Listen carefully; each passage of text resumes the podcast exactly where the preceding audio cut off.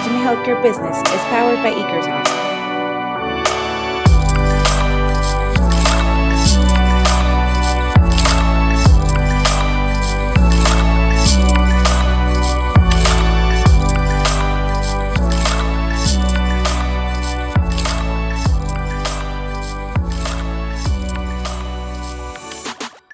Listo, pues eh, bienvenidos a este podcast impulsado por Ikersoft nuevamente, nuestro cuarto capítulo. Eh, este podcast trata de hablar sobre tecnología y salud.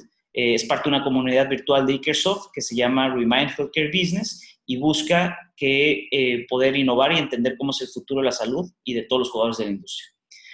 En este episodio nos acompaña el ingeniero Paulino Davo, que es cofundador y director general del Hospital H.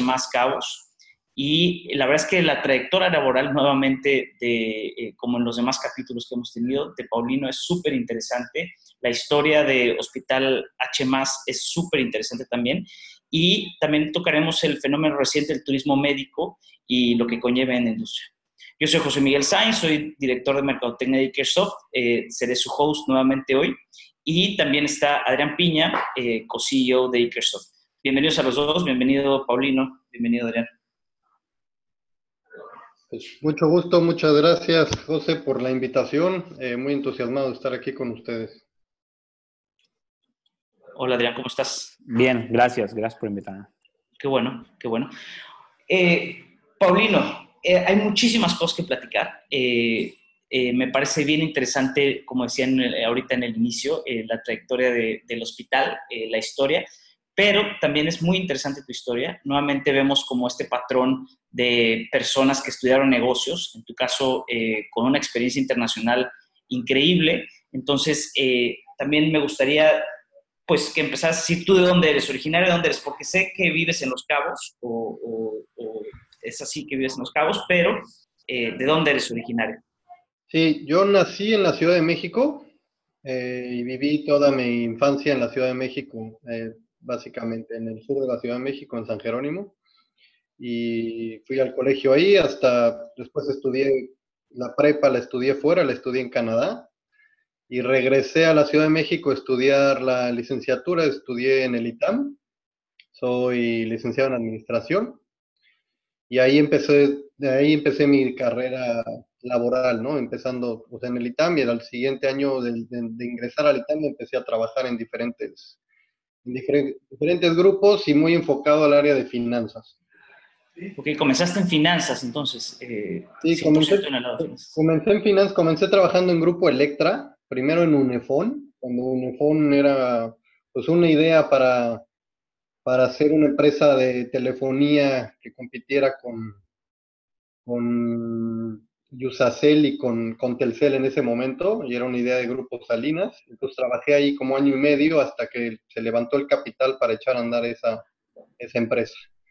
De ahí me fui a trabajar a Grupo Electra, eh, una parte de tecnología. Esto era en el año 99, iba a llegar el 2000 y querían lanzar electra.com y dawan.com. Entonces me, tocó echar a andar esas dos, sobre todo una, una que se llamaba dawan.com en donde vendían ropa por internet en el año 2000, pero pues era muy complicado vender ropa porque en ese momento pues, la penetración de internet, etcétera, era muy baja y vender vender cualquier cosa era, era muy difícil y luego vender ropa y que te quedara, etcétera, pues, era muy, muy complicado, pero fue interesante. Y ahí me quedé trabajando varios años en el área después de finanzas, eh, en finanzas corporativas de Grupo Electra. Y después me mudé siguiendo a un jefe que tenía en ese momento y me mudé a, Monterrey. Terminé la carrera y me mudé a Monterrey, primero a Farmacias Benavides. Trabajé allí también como año y medio en diferentes áreas. Y luego me fui a Vitro, a Vitro también al área corporativa de finanzas. Estuve como dos años y cacho en, viviendo en Monterrey en Vitro. Después en, eh, refinanciando parte de la deuda que tenían tenían una deuda eh, pues, corporativa bastante, bastante interesante que había que refinanciar. Y después me fui a hacer la maestría a, Barcelona, al IES, dos años. Terminando de ahí me quedé en España trabajando para Vitro como año y medio más. también en el área, bueno, de desarrollo de, negocios allá y, luego en, el área financiera de, para el área de, para las empresas que tenían en Europa de, de, vidrio. Y ahí fue cuando llegó la crisis, más o menos en el año 2008, eh, y la empresa, pues de, vender vidrio, una empresa que llegaba a vender 140 millones de euros al año, pues en dos años llegó a vender, dos años adelante llegaba a vender 60 solamente, ¿no? ¡Wow! ¿Y tú en el área financiera? Prácticamente, yo estaba en el área financiera, es correcto. O sea, estaba ya, viví en Madrid, después viví en un pueblo que se llamaba Ponferrada, que era, la, que era donde estaba la fábrica de, de vidrio, y de ahí se surtía a varias partes de Europa y se sortía hasta, hasta Dubái, habían edificios que se hacían con vidrio de ahí hasta Dubái. Pero pues cuando llegó la crisis, pues eh, tuve que empezar a buscar nuevas, nuevas opciones y fue cuando me empecé a meter a este proyecto de H+. Hablé con un, con un muy buen amigo que desde la infancia, Emiliano Cedillo, que era mi, mi amigo y sigue siendo mi socio en, en este proyecto él ya vivía en Los Cabos y me mandó, hablé con él y me mandó un proyecto de, hacer un hospital en, Los Cabos. Eh, en ese momento, pues no había realmente hospitales de nivel aquí en, esta, en, Los Cabos, ni en San José, ni en San Lucas. Y había una oportunidad porque un señor desarrollador de aquí decía que él necesitaba tener un hospital para seguir vendiendo casas a los millonarios americanos, ¿no? Que la principal cosa que le preguntaban es, sí, te compro tu casa eh, y me encanta vivir ahí o tener mi residencia, pero ¿qué pasa si me, si me enfermo o si me da un infarto o si requiero de servicios médicos, ¿no? Oye, Paulino, antes, antes de, de, esto y, y, antes de que nos cuentes cómo regresaste a México y, y empiezas el, eh, el, proyecto de H+, eh, estando en Europa, tú eh, ¿tenías eh, esa inquietud de salirte ya sea del área financiera, porque estás en Vitro en finanzas? Sé que también estuviste en American Express, si no me equivoco, ¿cierto? Sí, es cierto, estuve en verano ahí. Sí, o sea, estás como en finanzas, lejos de México. Eh, ¿Tú veías o tenías la, la, inquietud de regresar a México? Evidentemente no creo que, que, que ya estuvieras como visualizando que iba a estar en el sector salud, pero querías regresar a México teniendo un buen puesto, eh, tal vez con una crisis, pero teniendo un buen puesto, ya con una experiencia europea y demás, o, no pasaba por tu mente en ese momento? No, realmente no, eh. vivíamos, digo, yo tenía, ya estaba casado y mis dos chiquitos ya estaban, en, o sea, vivíamos allá y vivíamos muy, muy contentos, o sea, nos gustaba mucho. Siempre tuve la inquietud de decir, pues me he dedicado, o sea, lo, la corta parte de mi, o sea, mi carrera que seguía siendo muy corta en ese momento, pero pues ya llevaba, no sé, 10 años trabajando, siempre me había dedicado a levantar dinero para proyectos, pero pues ningún proyecto era mío, ¿no? O sea, es, era buscar dinero de, de bancos, de, de, inversionistas, etcétera, y montos muy importantes y proyectos muy grandes, pero pues ningún proyecto era mío, ¿no? Tú sigues siendo pues, un empleado y levantas dinero para una empresa de alguien más, ¿no? Entonces mi sueño siempre decía, pues quiero hacer en algún momento algo de todo esto que he aprendido a cómo levantar dinero para algo que yo creé desde, desde el inicio. Claro, ya tener los contactos, ¿no? pues no, no, no, son los contactos, ¿eh? es el, es el pedir dinero y que te den un cheque con un proyecto en un papel, en un PowerPoint, pues toma, necesitas desarrollar varios skills de cómo, cómo convencer a estos inversionistas de que te den su dinero para un proyecto que no es que no lo van a hacer ellos, ¿no? Que lo vas a hacer tú o con un equipo, pero con su capital, ¿no? Entonces yo decía, pues, eso es, eso es lo que quiero, quiero lograr este, hacer eso y en México en ese momento todavía era muy complicado y había muy pocas empresas que habían logrado esto con un, con un pues, sin, sin nada montado, ¿no? Sin una empresa y sin ningún empleado. Entonces, eh, yo, no, yo no lo tenía planeado para ese momento, ni siquiera tenía el proyecto, pero dada la crisis y las circunstancias, pues se dio todo este, esta, pues este momento para poderlo, para poder lograr, ¿no? Entonces, por eso me regresé a México. Ya, entonces ahí em, empiezas a, ver esta parte de, de, emprender y de tratar tú de levantar un dinero para tu propio negocio. Y nos decías, ahí eh, conoces a tu socio y ahí empieza un poco la historia que eh, nos encantaría que nos platicara sobre la historia de H+. Eh, cómo, cómo comienza alguien siendo emprendedor de un, de un hospital, ¿no? Porque en general eh, vemos, sobre todo hoy, que hay un boom de emprendimiento, pero emprender un hospital es cosa que pocos hacen, ¿no? Entonces eso es bastante interesante.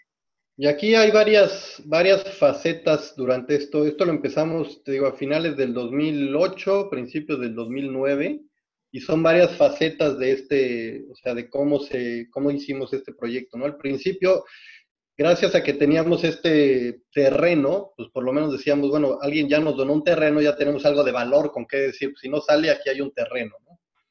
Eh, entonces empezamos a buscar préstamos para pues, pues, hacer un business plan, contratar eh, pues, un analista y ciertas cosas de poder hacer un modelo, un, un plan de negocios y empezar a buscar un operador de hospitales.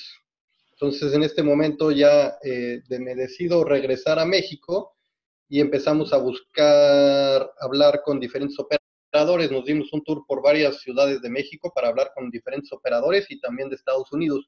Fuimos a San Diego, por ejemplo, a hablar con, con el hospital de Scripps, fuimos a hablar con UCSD, y en México hablamos con, con, diferentes hospitales para ver quién quería operar un hospital en, en Los Cabos.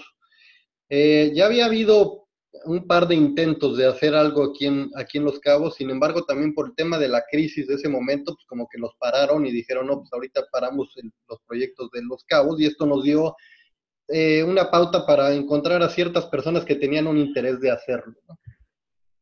Yo creo que fuimos a hablar como con pues, 10 operadores en, en, en, México. Oye, Paulino, una pregunta. Eh, hay, hay, ha habido personas que nos han escuchado en el podcast que no precisamente están en la industria de, de los hospitales, pero eh, han tenido interés en eso. Y para ellos, ¿qué es un operador hospitalario? O sea, tal vez se entienda, pero ¿qué es un operador hospitalario?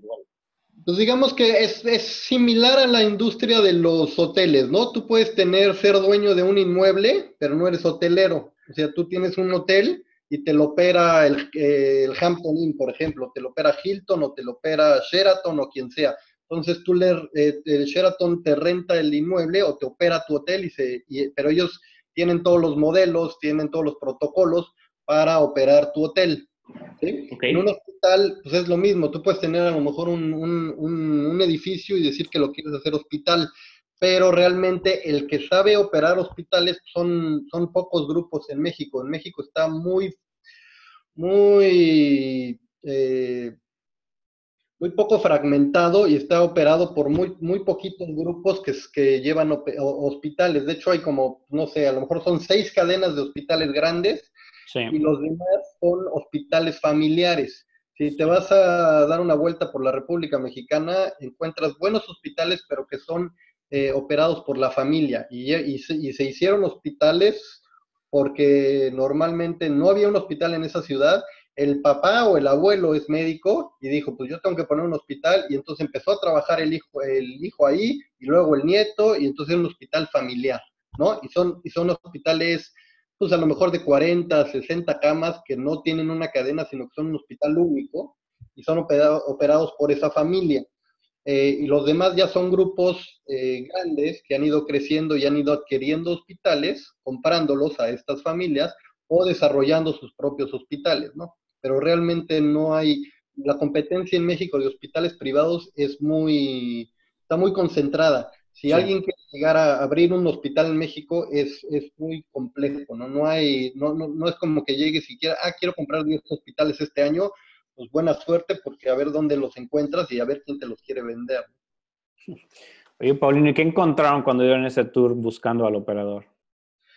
Pues que había, había interés, había intereses de, de, hacerlo. Se preguntaban mucho el por qué Cabo, ¿no? O sea, ¿por qué lo quiere hacer en Cabo si en la Ciudad de México sigue habiendo un mercado enorme, ¿no? Entonces, en nosotros tratar de convencer de que empezáramos por, los cabos y, y de aquí empezar una cadena, pues nos costaba trabajo.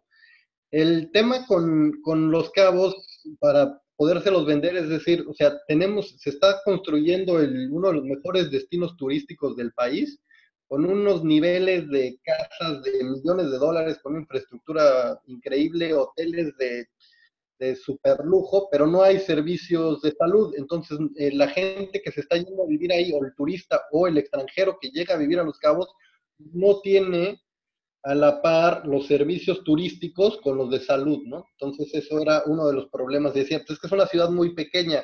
Pues sí, sí lo es, pero se comporta también como una ciudad eh, de mayor tamaño porque el nivel socioeconómico de, este, de esta ciudad es mucho más alto que el promedio del país, ¿no? Aquí el nivel socioeconómico ABC más de los cabos es más del 22%, cuando en, la ciudad, en todo el país, pues a lo mejor es del 12 o del 11, o a, lo mejor en, ciudades es hasta del 5, ¿no? Y este, al, al, ser una población pequeña, pero tener ese porcentaje de ABC más, se comporta como una ciudad a lo mejor de un millón de habitantes, no como una ciudad de 350 mil habitantes. Sí, para la cantidad de gente que, es, que va a tener acceso al hospital de ustedes, ¿no? Correcto. ¿Y El, foco siempre fue turismo médico desde el inicio? No, de hecho el foco siempre fue eh, atender a la población local primero. Sí, y con población local nos referimos al, al, mexicano nacional que vive aquí y que puede pagar servicios de, de salud privados que en ese momento y, hacían mucho turismo médico, pero al contrario, ¿no? O sea, aquí decían hace unos años, ¿cuál es el mejor hospital de Cabo? El aeropuerto, ¿no? Corres, subes un avión y a la ciudad. El turismo médico era totalmente al revés, ¿no? Y nosotros pues, queríamos cambiar eso, pero para realmente cambiar eso, primero tenemos que convencer al local de que se atienda aquí, ¿no? Es muy difícil traer turismo médico de otro lugar cuando el local viaja porque no creen los servicios de salud que están en su ciudad. ¿no? Entonces el enfoque primero fue, vamos a atender primero a la población local nacional y a la población local extranjera que vive de tiempo completo o de tiempo parcial aquí. Que aquí hay alrededor de, pues, no sé, a lo mejor 30 mil extranjeros canadienses y americanos, en su mayoría eh, mayores de 60, 65 años de edad, que ya se vienen a retirar o a semi-retirar, que pues también necesitan estos servicios, ¿no? aunque no lo vemos como turismo médico, pero al final es un extranjero que deja sus divisas aquí en el país. Claro. Oye, Paulino, entonces ustedes ya habían, eh, hicieron un, digamos, un tour para buscar al operador médico, sabían perfectamente cuál era eh, su, su, objetivo, su target, su público objetivo, eh, como nos decías, extranjeros y también la población local. y tú ya estabas en México, o sea, tú ya te habías montado al proyecto o apenas. Ok, ya te habías regresado. Eh, y después, el siguiente paso después de eso, eh, ¿qué fue? ¿Encontraron al, operador? Encontramos al operador, eh, empezamos a trabajar con el operador, que en este caso fue el hospital ABC, y firmamos un contrato con, el ABC para, para empezáramos a, trabajar en el proyecto de Los Cabos, desarrolláramos el proyecto de Los Cabos y de ahí hiciéramos cuatro o cinco hospitales junto con ellos, ¿no? trabajamos mucho tiempo con ellos, sin embargo, eh, al fin, bueno, trabajamos mucho tiempo con ellos y ya que estábamos, ya que teníamos el plan de desarrollar Cabo, también empezamos a ver otras, otras opciones para un futuro. Y ya con ellos eh, a bordo empezamos a buscar el capital para desarrollarlos, porque cuando íbamos a hablar con inversionistas, o sea, el primer paso fue pues encontrar el lugar, ¿no? Después fue encontrar el operador y de ahí eh, fue encontrar el capital para poderlo echar a andar. Nosotros en el caso del capital lo dividimos en dos partes. Capital para operar el hospital y capital para construir el hospital. Entonces tenemos dos, lo dividimos en dos. Uno que es el dueño de los ladrillos, que es un grupo con el que tenemos una sociedad de renta, digamos, del inmueble, y se desarrolló todo el área del complejo. El complejo en el que estamos aquí en Los Cabos se llama Coral Center y, con, y, este sí está pensado para atraer turismo médico y desarrollar todo el, hacer todo el polo de atracción. Entonces el hospital es un edificio, está un hotel que es un Hampton Inn, está una zona comercial, una serie de restaurantes que es como un mercado que tiene como 25 restaurantes de diferentes tipos.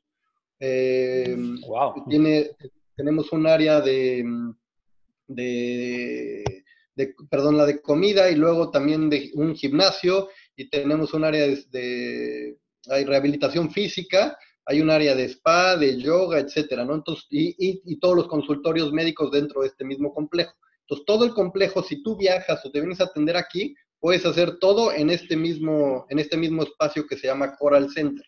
Y así fue Entonces, conceptualizado es- desde un inicio, ¿cierto? O sea, eh, tú llegas Esto sí lo hicimos desde un inicio, claro. Desde un inicio se desarrolló así para que todo sea un polo de atracción, porque también si queríamos traer turismo médico y nada más tienes un hospital, pues ahora, eh, ¿quién se queda? O sea, normalmente viajan con un familiar, tienes que darle servicios de comida, tienes que atenderlos con muchas cosas, ¿no? Y aquí ya tienen todo, realmente no tienen que salir de este complejo.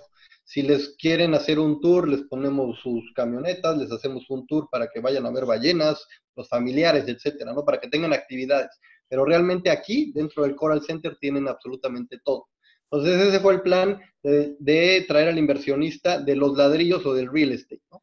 Y por otro lado, eh, levantamos el dinero que realmente la empresa en la que, en la que soy socio, que es HMAS, que es la empresa que opera hospitales. Y aquí este también pues nos tardamos como dos años también en levantar este capital porque fuimos yo creo que a visitar alrededor de 94 inversionistas en México, Wow. eh, algunos, eh, en su mayoría fondos, bancos, eh, inversionistas personales, family offices, etcétera, ¿no? Para buscar el dinero y operar estos, estos hospitales. Y realmente aquí, pues, esto sí fue una, esto sí fue un tema titánico, ¿no? Porque es, era, como decías, hay muy poca gente que entiende cómo funciona un hospital. Eh, es un negocio de capital y el retorno se tarda varios años.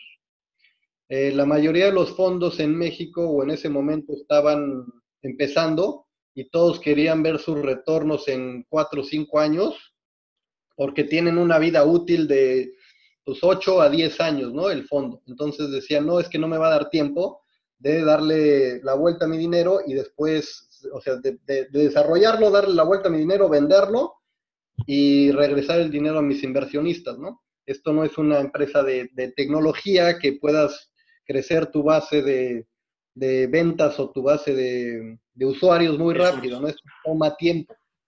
Entonces, eh, entender, o sea, lograr que un fondo y inversionistas entendieran el, el modelo, pues nos tomó, nos tomó mucho tiempo y muchas, muchas visitas. ¿Y lo, ¿Y lo entendió algún fondo mexicano? Sí, lo entendió un fondo mexicano que se llama Discovery Americas, debido a que ellos ya querían entrar a la industria desde hace varios años. Varios de un par de las personas que, que llevan el fondo eh, ya habían sido miembros del Consejo de, de Hospitales en México y entendían bien. Entonces ellos tenían eh, pues, la idea de entrar a la industria. Sin embargo, querían entrar a la industria primero comprando un hospital muy grande y de ahí desarrollarlo pero como te decía, es muy difícil comprar estos hospitales y es, es- no, no hay ¿no? en el mercado. Entonces, con nosotros encontrar una plataforma, decir, bueno, ya tienen un operador, ahora vamos a, vamos a desarrollarlo con ellos y de ahí buscamos otras, otras oportunidades. Sin embargo, con ellos también nos tardamos como ocho meses en cerrar, ¿eh? o sea, no fue algo, no fue algo sencillo. Está Invitamos también a levantar capital, Paulino, porque no, o sea, como mencionaste bien que las, las empresas de capital privado están buscando esas salidas en, en pocos años y salud y en específico hospitales son proyectos de, de muy largo plazo. ¿Cu- ¿Cuál es el plan de, de, de ustedes seguir creciendo? Es lo que hicieron, bueno, lo que han hecho, ¿no? Hasta ahora. Eso es lo que sigues haciendo. Sí, el, el plan con, el plan con el fondo y también entró un Family Office. El plan con el fondo y el Family Office fue desarrollar al menos cuatro hospitales durante el tiempo que iban, que estarían ellos, ¿no? Eh, hoy ya llevamos, pues, eso lo cerramos en el 2011, entonces ya vamos a cumplir ocho años con, con ellos. Con ellos, sí. Eh, el plan también en algún momento tiene que ser una salida. Sin embargo, por el momento es ahorita consolidar los hospitales que tenemos. En el Todos con- Inter, eh, perdón, sí. Todos con el mismo, eh, con la misma estrategia eh, que empezó en Los Cabos, es decir, eh, atender a locales y también a personas extranjeras. Eh, no el realmente. eh, Aquí, aquí te digo, el- empezamos ya buscando por buenas oportunidades. La primera oportunidad llegó en un hospital en Querétaro que se llamaba en su momento Tech 100 y eh, aquí sí fue una compra. Compramos la operación de ese hospital y nos asociamos con el dueño que se quedó como, como dueño del inmueble y nosotros con la operación. Y esta es una de las de otras historias un emprendedor de, de Querétaro que desarrolló un hospital eh, y lo operó por unos años y al final dijo, yo ya no quiero operar hospitales, esto no es para mí, me gusta la parte inmobiliaria, se lo dejo a alguien más que lo opere y yo me quedo con el inmueble. Mm. Y eh, junto con ese compramos otro hospital en San Miguel de Allende que estaba en muy malas condiciones y lo, pues, lo reformamos todo para también, ahí sí se atiende también población extranjera, local, y la idea también sería llevar algo de turismo, turismo médico a San Miguel de Allende por el lugar en donde está, ¿no? Es muy difícil traer a un turista de, salud a una ciudad en donde es un poco hostil, ¿no? O sea, llegar a la Ciudad de México para irte a un hospital y que te vayan a operar, o sea, todo el proceso es muy hostil, ¿no? O sea, el, taxi, el tráfico, eh, o sea, es mucha gente, ¿no? Cuando llegas a ciudades como San Miguel o Los Cabos, que pues de tu hotel a tu, del aeropuerto a tu hotel estás en 15 minutos y estás en un paraíso, pues es mucho más sencillo y le quitas mucho estrés al viajero. Oye, eh, Paulino, en, hablando de turismo médico, en, en México, México obviamente es una industria importante que está creciendo. Quiero que nos digas un poco más de eso, tú la conoces mucho mejor. En el mundo mm, no ha acelerado tanto México, creo que está como 30 o 40, ¿no? Del ranking mundial en turismo médico, a pesar de que tenemos a Estados Unidos tan cerca. ¿Qué, qué tendencia ves que tenemos en turismo médico en México? ¿Va a crecer más, mucho más? Eh, ¿Cómo nos afecta a Estados Unidos? ¿Es Estados Unidos el único mercado que pegamos? Asumo que, que Canadá también. ¿Y, ¿Y, qué hacemos o qué, hace, qué se hace en la industria para jalar más pacientes al país? Pues mira, yo creo que el turismo médico en México está en pañales todavía, la verdad. No, no hemos podido eh, explotarla. Tenemos creo que todo para hacerla, pero no lo hemos, no lo hemos logrado. Ha habido muchos intentos en diferentes estados de hacer esto que le llaman clústeres, ¿no? Hacer un clúster de salud y se juntan los hospitales y se juntan los médicos y traen a un personaje que se creó en esta industria que se llama el facilitador. El facilitador viene a estos a estos congresos y hablan y dicen vamos a traer un montón de, pacientes para que vengan a tu hospital. Y la realidad es que no viene nadie, o sea, no, no es que no venga nadie, pero vienen muy poquitas personas. Hay un gran número de personas que cruzan la frontera para atenderse, pero en su mayoría eh, yo creo que son eh, mexicanos o latinos que viven del otro lado y se vienen a atender a México, ¿no? O es un nivel eh, de, de, de, americano que vive en la frontera con, con, con México, o muy cerca de la frontera, de poco ingreso, que busca realmente algo muy barato y se cruza a México sin buscar, o sea, que, lo, que realmente lo que busca es precio no se está preocupando por la calidad ni, ni por pues, el resultado final, sino que realmente tiene que hacer algo y busca precio y, es, la principal razón. Y yo creo que sí tenemos un mejor precio, sin duda, pero no creo que debamos enfocarnos solamente al precio. O sea, tenemos que ser igual o mejor el procedimiento, el médico, porque tenemos todo para hacerlo, tenemos excelentes médicos y excelentes instalaciones para competir con un hospital de Estados Unidos eh, y hacer una, cirugía o un procedimiento del mismo nivel sin tener que bajar eh, los precios al mínimo. Al bajar los precios al mínimo estás poniendo en riesgo la seguridad del paciente. Eh, si lo haces en una clínica que no esté certificada, que no esté buscando, no esté trabajando bajo procesos de seguridad del paciente y te das cuenta cómo lo hacen, eh, eh, hacen cosas que no se deberían de hacer, reutilizan material que no se debería de reutilizar, no compran la prótesis correcta, no hacen los tiempos de espera, no tienen al personal eh, indicado para ciertas cirugías. Y pues sí, eso baja el precio, pero baja la calidad y sube muchísimo el riesgo y la seguridad del paciente, ¿no? Entonces, tenemos que enfocar el turismo médico a los lugares en donde realmente tienes la misma calidad y seguridad del paciente que en un primer mundo como fuera Canadá o Estados Unidos. Oye, y esta, esta estrategia, em, eh, que dices de, eliminar el precio como, como, decisión para el norteamericano, eh, ¿cuál sería tu sugerencia? ¿Dónde podría eh, dirigirse? ¿Hacia que los norteamericanos busquen al médico, busquen al hospital o busquen al destino? O de otra manera, o sea, ¿cuál es, si quitamos el precio de la ecuación, cuál es la decisión de un norteamericano? ¿Voy a ir por el médico, o sea, por, por, la persona física, pues, este, o al destino? El tema, de, el tema del facilitador y cómo se ha hecho es que ellos están, el facilitador es una persona que está en Estados Unidos y busca pacientes ah, y los va, local, los va, colocando en diferentes hospitales. Entonces, encuentra un paciente que requiere una cirugía de bariatría y habla a tres hospitales en México y busca ver quién le da mejor precio, ¿sí? Entonces le, da ah, una, le da una opción y le dice, mira, tengo uno en Puerto Vallarta, tengo uno en Cancún y tengo uno en la Ciudad de México y te cuesta X, Y y Z.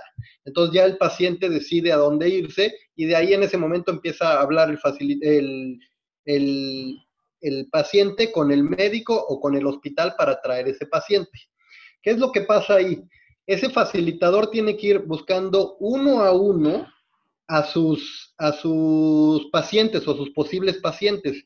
Y esto es muy caro o sea, porque hacer una publicidad en Estados Unidos masiva para que encuentres a pacientes que se quieran operar la rodilla o la columna o bariatría, etcétera, de uno a uno, carísimo. es carísimo. y es muy difícil. Tiene tantas opciones ese paciente de ir a diferentes lugares que para que termine yendo contigo o al hospital que tú quieres, eh, vas a tener que competir en muchas cosas. Entonces es por eso se ha hecho tan, tan complejo y no está bien, no está bien organizado.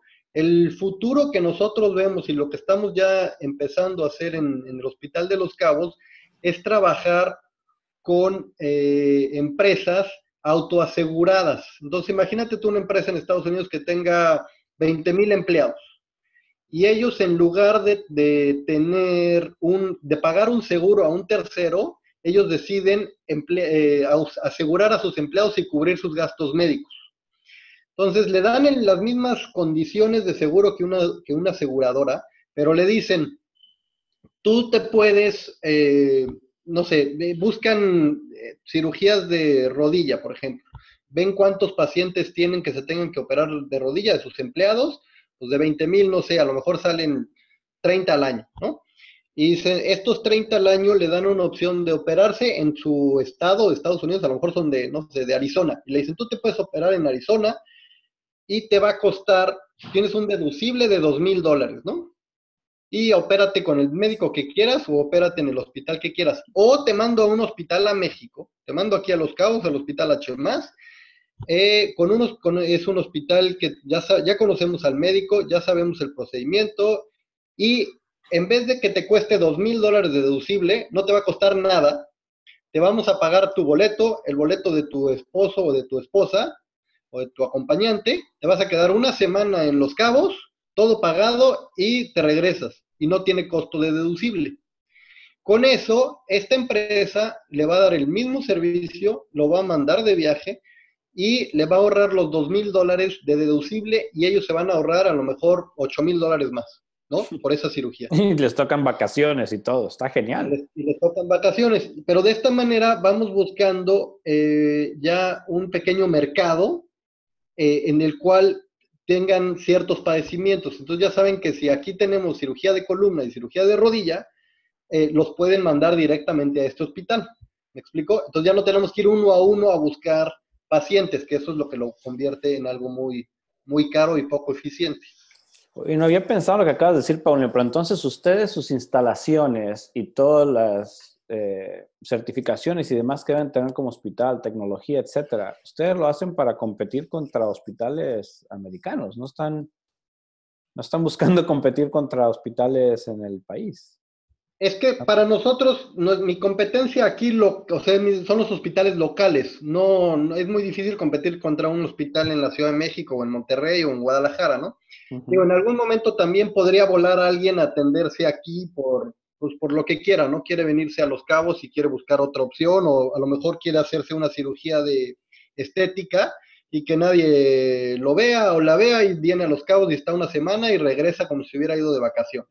Esa es una opción, pero realmente si quieres atraer a turismo médico, pues tienes que competir contra los hospitales que están buscando turismo médico, pero yo no le diría competencia, es, es encontrar un nicho de mercado que esté dispuesto a viajar para un procedimiento que saben que aquí lo vas a hacer de la mejor calidad y al mejor precio. Pero no abrir el mercado a, ah, aquí hacemos de todo y venga claro, Es nicho, es nicho tal cual, sí, exacto. El seguimiento también de un paciente cuando regresa es muy complejo. O sea, tú no puedes operar de cuenta a alguien de bariatría y sacarlo del hospital y decirle, pues ahí te ves, vete en tu avión y pues, que te vaya bien, ¿no? Tú cómo sabes si no tuvo una complicación, si no tiene dudas, si no tiene tal. Cuando lo empezamos a hacer con nichos, estos, estos pacientes que viajan ya tienen un médico allá y todo está programado para que un mismo médico de allá les pueda dar el seguimiento. Y ese médico está en comunicación con nosotros y sabe cómo se está yendo cada uno de estos pacientes. ¿Me entonces estás, sí, claro. Entonces tú te estás imaginando que en el futuro eh, pudiera ser que la, en el turismo médico se hagan clústeres como de especialidades. De que, oye, voy a ir a Los Cabos a hacerme cirugía de, de rodilla, qué sé yo, de, eso sería mucho más eficiente porque entonces puedes programar semanas o, inclusive pisos del hospital, ¿no? Este piso es solamente para rodilla o para columna. Eh, traes a los médicos, a los especialistas, ya los tienes aquí y, operas una jornada, no sé, a lo mejor de 15 cirugías en, en tres días o en cinco días y les das seguimiento a esos 15 pacientes y los regresas. Y te traes otra camada, pues te traes otro grupo a hacer lo mismo en 15 días o en 10 días. Sí, y así ya, estás, ya te estás especializando en una eh, área, o, pueden ser dos, tres áreas, pero pues no puedes ser de todo, ¿no? Es muy complicado eso. Sí, yo recuerdo hace unos años, hace muchos años, que había una práctica muy grande dental en Brasil, en Sao Paulo, y mucha gente de Estados Unidos se iba, o sea, lo que conocían de Latinoamérica era ir a arreglarse los dientes a Sao Paulo. y en México hay un lugar enorme que se llama Algodones, está en el norte, eh, que se cruzan y es todo un pueblo donde hay dentista tras dentista. No sé cuántos dentistas hay ahí, pero a lo mejor hay 120 dentistas. El tema con, el con la parte dental es que es un negocio para el médico. O sea, si, aquí viaja alguien a, atenderse dental, aquí tengo un dentista y el dentista los puede ver en su consultorio, pero el hospital realmente no gana nada de la parte dental, lo gana el médico. ¿Sí? porque es independiente, totalmente independiente, a menos de que pongas un hospital dental y tú tengas a tus empleados, etcétera. Si no, es un negocio, y como está hecho en México, en, yo creo que en el 98% de los casos dentales, cada médico tiene su consultorio. Son muy pocos los grupos que han hecho eh, hospitales o clínicas dentales, que sea como un, que sí hay, pero que sea como un, como un negocio ya establecido, que, que, contrate sus médicos y los médicos vean a sus pacientes. Oye, Paulino, en, este, en toda esta ecuación, eh, ¿qué papel juegan las aseguradoras norteamericanas? O sea, eh, yo soy un, norteamericano que quiero irme a atender a Los Cabos o a cualquier clúster que se esté formando, que se haya formado, y hay un papel que pueda jugar mi aseguradora que yo tengo en Estados Unidos o en Canadá, o, no hay no Realmente, no realmente, mira, hoy, hoy aquí en el, en el Hospital de Los Cabos el, el 65% de nuestros pacientes son extranjeros. Sin embargo, en su mayoría son extranjeros que ya viven aquí o tienen una casa aquí o vienen, o vienen de turismo, ¿no? Pero no, no, no, de turismo médico. Entonces, en este caso, si tienen un accidente, una enfermedad o lo que sea, se cayó y se rompió la cadera, entonces sí su seguro le cubre aquí. Nosotros le cobramos directamente al seguro americano o al seguro canadiense. Sin embargo, eh, no, no, viajan por cosas programadas a atenderse y, que les pague el seguro. Si, tienen un seguro, normalmente les va a pagar en, en, su, en, su, estado o en su ciudad o en su país, ¿sí? Entonces, no, no te va a mandar una aseguradora, una United Healthcare, te va a mandar un paciente a atenderse a México. No todavía, y yo no lo veo próximo por es un tema de política en Estados Unidos, ¿no? Es aquí el tema político del Obamacare y de todo eso, de que ellos son totalmente sostenibles y que pueden cubrir todas sus necesidades y por puro ego no creo que empiecen a mandar pacientes a otro lado a, eh, a que se atiendan aunque sea más barato. Eh, si tienen un accidente o viven aquí y tienen, un, tienen cobertura internacional, entonces sí les tiene que cubrir. Y, y, por eso nosotros tenemos muchos pacientes extranjeros que viven aquí. Los pacientes que volamos vienen o pagados por su empresa o pagados por ellos mismos. Entonces, es por eso te decía de las empresas autoaseguradas, porque ellos sí están buscando un beneficio económico con el mismo resultado. Entonces, imagínate tú que tienes un empleado de Walmart que gana, no sé, 20 mil dólares al año y le tienes que hacer una cirugía que en Estados Unidos cuesta 100 mil, ¿no? O 80 mil dólares. Entonces, si, buscas como empresa, decir, ¿cómo me ahorro eh, pues, el 60% o el 40% de ese costo? Pues entonces sí lo mando a otro país porque yo voy a pagar a empresa de, mi, de mis fondos esa cirugía. Si la está pagando una aseguradora, pues tú pagas tu fee por, el, por la aseguradora y que la aseguradora, ella es responsable de pagar la cirugía donde yo quiera, ¿no? Oye, Paulino, el crecimiento de turismo médico, yo creo que en México, como dijiste, está en pañales y va a crecer más, creo, pero ahorita quisiera escuchar tu, tu punto de vista, para dónde lo ves. Pero si sí estás de acuerdo que va a crecer más, la segunda pregunta que tengo es, ¿tú ves que va a haber más hospitales de los que hay en México hoy ya, que tenemos como 3.000, que se empiecen a, enfocar o cambien su foco al mercado de turismo médico, o, y o va a haber más historias similares a las de ustedes, donde nace el negocio con capital externo, nuestros familiares, y salen enfocados a turismo médico. ¿Hacia dónde ves el turismo médico? Yo, yo creo que sí, tiene que crecer más y el mercado, o de cuando empezamos ahora es mucho más eh, se ve más claro, ¿no? Se ve más claro que sí, van a, sí va a empezar a viajar la gente y, este, y cada vez se están haciendo en México mejor las cosas para atraer este, este paciente. Entonces, ojalá siga creciendo. Yo creo que el mercado todavía es muy, muy pequeño. He visto en los últimos seis meses también nuevas empresas que ya estamos trabajando con ellas también desde de facilitadores, pero bien montadas, ¿no? No ya una persona, sino es una, una empresa con capital está buscando opciones y, hospitales eh, de cierta calidad para atraer estos pacientes. Y lo está haciendo ya de una manera con asociaciones, pues con las aerolíneas, con hoteles, con turoperadores que te pueden hacer todo, porque realmente son dos, dos negocios, ¿no? O sea, nosotros como hospital, o, pues, lo primero que tenemos que hacer es realmente que el paciente salga bien de su cirugía y que, y que regresen más pacientes pero si hubiera más operadores de turismo médico que se dediquen a encontrar a estos pacientes y a traerlos, pues entonces el mercado se empezaría a expandir, ¿no? Porque para nosotros como hospital estar buscando estos, estos pacientes en todos lados es muy, es muy caro y muy complejo, ¿no? Son dos negocios diferentes. Uno es el que te lo manda y, y el hospital realmente pues es el que, el que le soluciona el problema de salud, ¿no? Sí, claro. ¿Y, te imaginas más hospitales de estos que son que fueron fundados por familia y eso, cambiando el modelo o más historias similares a las de ustedes donde van y buscan capital? No, yo creo que también las, estos hospitales familiares, dice que hay 3.000, pero realmente eh, no tengo ahorita el dato, pero la mayoría son hospitales públicos, ¿no? O sea, el, hospital, los hospitales privados son, son mucho, mucho menos. Eh, sin embargo, también estos hospitales familiares están buscando estas opciones, ¿no? Porque tienen que, seguir creciendo.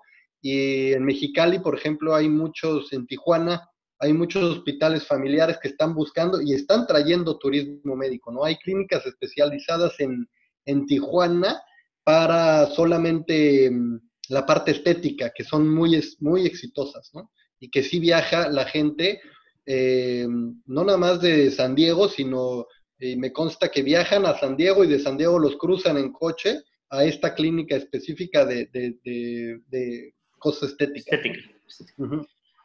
Paulino, eh, tal vez regresándome un poco eh, a la parte del emprendimiento, a la historia de emprendimiento, pero que también va a tener un hilo mi pregunta hacia el momento actual eh, que viven en el proyecto.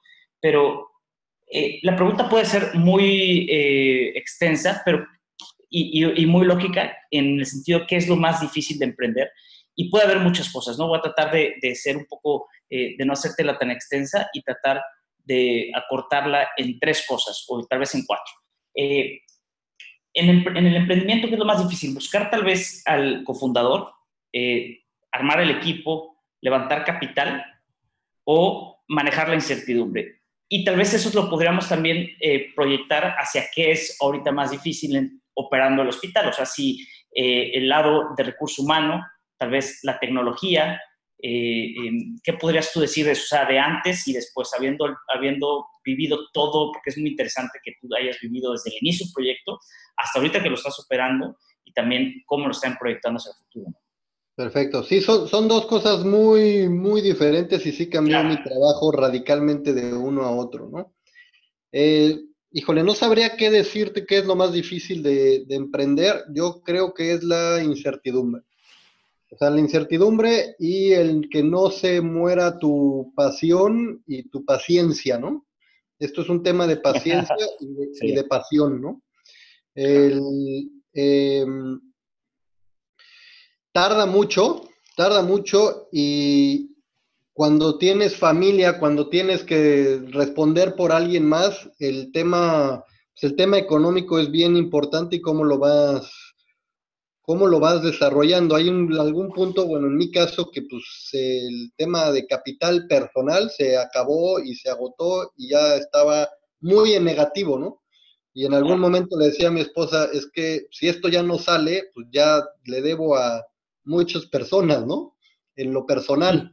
Sí, entonces, un tema psicológico y familiar bien complejo, ¿no? Claro. Exacto. Entonces, en este momento dices, es que ahora sale porque sale, nada más porque le tengan que pagar a los que les tengo que pagar, ¿no? Porque si no me voy, o sea, me voy a quedar endeudado con ellos. Lo más fácil es decir, bueno, ya me consigo una chamba y les voy pagando, pero pues, pues no, ¿no? O sea, no es lo que quieres. Por eso te digo, es la paciencia y, y la pasión, ¿no? Porque dices, ahora ya me metí en esto, ahora lo voy a sacar, ¿no? Eh, el cofundador es muy importante, alguien con quien te puedas entender. O sea, es muy difícil hacer esto con alguien, pero yo creo que es mucho más difícil hacerlo solo. O sea, el, tener, el no tener con quién hablar y platicar tus problemas y tus incertidumbres y lo que estás haciendo y no tener con quién comunicarte en las diferentes facetas es, es muy complejo. Ahora tienes que encontrar a alguien con que realmente tengas una relación de poder hacer esto, ¿no? Porque pues, eh, hay tiempos que pasas demasiadas horas, viajes, etcétera, con la misma persona y hablando de lo mismo todo el tiempo. Sí. Eh, ya después, cuando logras tener el capital, pues los problemas cambian, ¿no? Tú dices, ah, ya firmé, ya tengo capital, ya le pagué a las personas anteriores. ya soy exitoso. Ya, ya me siento a todo dar, ¿no? Pero empiezan otros problemas. Ahora tienes que empezar a trabajar llevas trabajando dos, tres, cuatro años, trabajamos solos, básicamente, y ahora empiezas a trabajar con un fondo que te empieza a poner reglas y te empieza a poner metas y te empieza... Entonces pasas de ser el emprendedor a, pues ahora eres otra vez un, em, pues sí, sigue, sí eres socio, pero ahora también eres un empleado y tienes que dar resultados. Y no nada más eres un empleado, ahora tienes capital y ese capital, el dueño de ese capital pues son las afores, y es el, es el dinero de, los, de, las personas que se van a retirar y pues, pues ahora más vale que regreses. Lo que vendiste en el pitch, ahora lo tienes que entregar, ¿no? Ahora lo tienes que entregar y dar resultado, ¿no? Claro. Claro. Pues tú sabes que lo que metes en un Excel, pues para que te salga el mismo número al final del año, pues es muy, es muy difícil, ¿no? Entonces en Excel todo se ve muy bonito, ahora échalo a andar, ¿no? Desde meterte a la construcción, desarrolla el hospital en tiempo, en costo. Aquí tuvimos un tema con, Odil, que ya nos entregaban el hospital, ya lo íbamos a terminar y en dos semanas más le metíamos equipo médico. Odil y pues destruyó a los cabos y a nosotros nos atrasó más de seis meses el proyecto, ¿no? seis meses. Pisos, techos, tablas rocas, todo va para afuera, limpia, seca, vuelve a construir y vuelve a pedir el, equipo que ya te lo traigan con gente contratada, pues ahora dala de baja, porque no podemos pagarle seis meses a gente, o sea, ya eh, que ya iban a operar el hospital, vuélvelos a contratar, vuélvelos a entrenar. Entonces empieza a ser otro, otro problema. Y aquí ya después cambia, una vez que abrimos, logramos abrir el hospital, pues ahora es, opera un hospital. Yo nunca había sido operador de, de hospitales. Ahora empieza lo fácil. Ahora empieza lo fácil, ¿no? Y, realmente creo que el poco pelo que me queda lo he perdido en estos últimos tres años de operar. es otro boleto completamente diferente y otro nivel de estrés, porque aquí pues ya no es el dinero de alguien, ni no es el tiempo de alguien, sino es la vida y la salud, salud. de un paciente. Y eso pues creo que es el, digo, todos los negocios son difíciles, pero este negocio es, es muy, muy difícil de operar porque estás tratando con vidas de pacientes. Paulino, eh, cuando hablando de esto, que, específicamente eso que mencionas es, o sea, tú, Paulino, te sientas en tu computadora y cuál es tu trabajo de día a día, como director general, como, como dueño, o sea, ¿qué ves en tu computadora al principio del día? Pues si lo podemos tal vez, sé que muchas cosas, pero ¿cómo operas tu hospital? O sea, ¿cuál es tu, eh, qué ves en la computadora? Eh, ¿qué, qué, haces al principio del día para para operar eficientemente el hospital? Pues mira, desde que me levanto, lo primero que hago es, ah, tengo, un, tengo ciertas eh, como apps que me dejan ver cuántos pacientes llegaron a urgencias, cuántos pacientes eh, hay en cada cama, en terapia, en cuneros, etcétera, ¿no? Entonces veo el censo del día y lo que sucedió en la noche en urgencias. Entonces ya desde que me despierto, antes de meterme a bañar siquiera, este, ya sé cómo, cómo amaneció el, hospital. Eh, para mí es muy importante hacer algo de ejercicio en la mañana porque es la única manera de liberar el estrés y ya cuando llego... No, no juego golf porque no hay tiempo, ¿no? Pero hago, me voy a correr, me voy a hacer yoga o algo, algo similar. Este, el golf y, y operar un hospital no, no van de la mano, toma demasiado, toma demasiado tiempo. Em, entonces ya con esto tengo una perspectiva de qué hay en el hospital, veo el calendario de cirugías o de lo que está planeado y ya con esto puedo ir hablando con, con, pues con mi gente, con el equipo para ver cómo, cómo van las cosas. El, el, hay otra cosa aquí en este hospital, como somos un hospital pequeño y una población pequeña, muchos de los pacientes o vienen referidos por alguien eh, conocido o son conocidos de alguna manera, ¿no? Y eso me complica todavía un poco más el trabajo porque, porque sé quién es la persona. Cuando no sabes quién es, pues no te involucras. Claro, eh, totalmente. Pone un nivel más alto de, responsabilidad, ¿no? Exactamente, ¿no? Entonces muchas veces, sabes, sobre todo al principio decías, pues estoy yendo ahí porque estás tú. Y digo, ah, pues ok, pero ese es un, es un peso más que te van poniendo en la, en la maleta que vas cargando, ¿no? Eh, y eso, se, eso al principio para mí fue muy difícil, ¿no? Porque ya teníamos médicos, ya teníamos enfermeros, etcétera, y ahora decir, pues viene la primera cirugía de lo que sea. Pero yo no sé, yo no sabía que ese médico, realmente sus credenciales dicen que sabe hacer eso, ¿no? Pero pues es la primera vez que la va a usar en este hospital, ¿no? Entonces ese, nivel de, de responsabilidad era, era muy, muy difícil al principio de cada primera cirugía o cada primer médico que venía a operar algo, decir, pues estoy poniendo toda mi confianza en este médico y en este equipo, porque la persona que vino, vino porque yo le dije que este era el mejor lugar, ¿no? Claro. Entonces eso, eso fue muy, es muy difícil manejar, manejar ese, ese estrés para mí fue lo más, lo más complejo, ¿no? Y decías, te levantabas eh, y veías una serie de reportes eh, que te permitían como saber cómo, cómo amanece el hospital y lo mismo supongo eh, al cerrar, ¿no? O, hasta el otro día vuelves a ver el cierre. No, no, eso ya lo tengo aquí en unas pantallas que yo puedo ir viendo cómo se va moviendo el flujo durante, durante el día, los tiempos de cada cirugía, en dónde está cada paciente. tengo una junta, por ejemplo, a la una y media de la tarde todos los días con, con mi staff que duran de 10, 10 minutos, 12 minutos máximo, en donde cada quien presenta los problemas del día, que necesita de alguien más para solucionarlo. Si no se necesita de alguien más, ni lo menciona, ni es problema, si no es parte de su chamba. Si necesita que el equipo se entere o solucionarlo en ese momento, entonces lo comentamos. Si hay quejas de pacientes o hay pacientes en especiales que tenemos que tener ciertos cuidados por alguna razón, se mencionan, va a entrar tal paciente o tal paciente está en tal habitación y tenemos que hacer estos cuidados en especiales, o viene un familiar que es tal, tal y tal y tenemos que cuidarlo de esta manera, ¿no? Entonces, todo eso nos tardamos 10 a 12 minutos y nos da a todos un panorama de, qué, de qué, cómo tiene que salir la operación durante el día. Súper interesante, ¿no? Lo que un poco los gringos llaman stand-up meetings, ¿no? Exacto. Sí, sí, es súper interesante. Y esa parte nos podemos también eh, hacer otro capítulo tal vez de eh, estilo de management, de cultura y demás. Eh, pero bueno, Paulino, no sé si crees que hay algo que, que podamos agregar o que olvidamos preguntarte.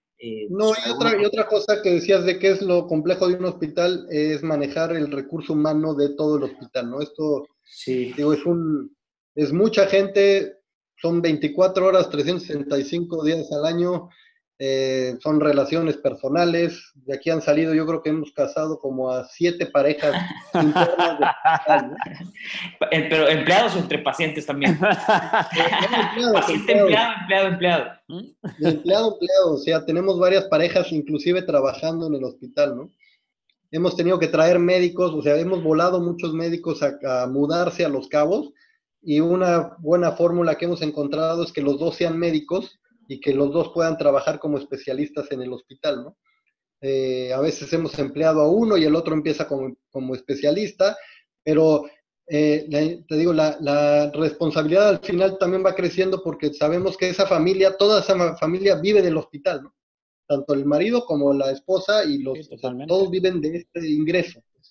Entonces se va haciendo como una, una familia grande aquí dentro del hospital y pues eso conlleva digo, tanto cosas muy buenas como problemas. Claro, claro. Pues Paulino, eh, nuevamente muchísimas gracias. Creo que em, vamos, a, vamos a ver si podemos hacer otro capítulo contigo, si nos, si nos ayudas eh, en el futuro. Nos ponemos de acuerdo a ver, hay muchísimas cosas que platicar. Turismo médico es una de ellas que lo platicamos, pero eh, sigue siendo muy interesante la parte de emprendimiento que hay de eso nos podemos llevar una serie de capítulos y también la parte de, operación y el futuro, ¿no? Eh, y bueno, pues eh, te queremos agradecer nuevamente, también gracias Adrián, y eh, también a todos los radioescuchas del podcast de Remind Healthcare Business. Ojalá nos puedan ayudar a compartir en redes sociales, que nos puedan ayudar también a meterse a la página, darnos sus comentarios y muchas gracias a todos. No, pues muchísimas gracias por la invitación, estuvo, estuvo fenomenal la plática y pues sí, ojalá tengamos más tiempo.